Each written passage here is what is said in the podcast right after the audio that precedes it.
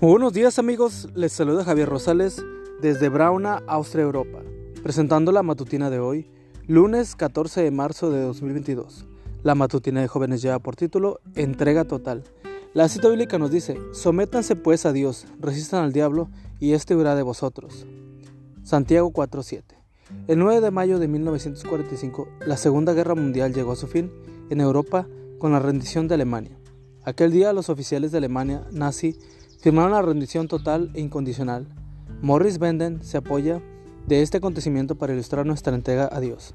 Cuando las potencias del eje se rindieron a finales de la Segunda Guerra Mundial, ¿qué entregaron? ¿Entregaron solamente sus armamentos y municiones? ¿Renunciaron solo a sus ataques y granadas de mano? ¿Sometieron solamente sus uniformes y raciones? ¿O se les pidió que ellos mismos se entregaran?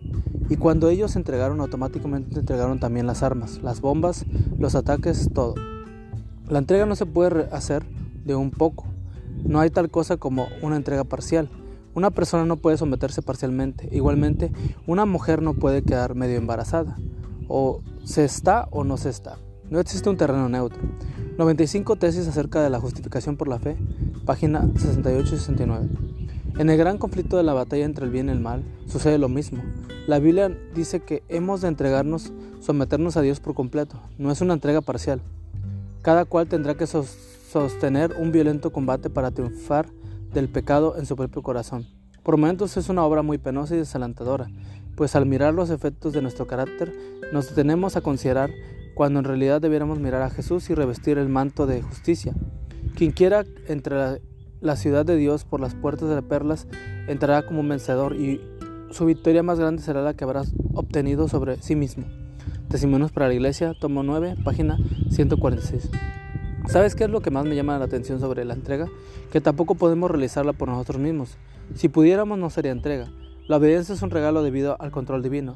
Si le entregamos a Dios nuestra facultad de elección y si aceptamos que Él nos controle, nos rendimos en lugar de que lo haga el diablo, entonces Él es quien produce en nosotros tanto el querer como el hacer por su buena voluntad.